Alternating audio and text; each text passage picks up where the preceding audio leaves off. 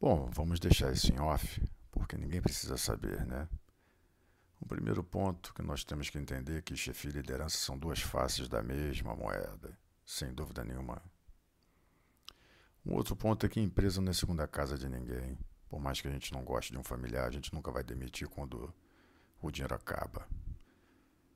Você pode trabalhar muito, muito, muito, se estiver na direção errada, não vai adiantar também.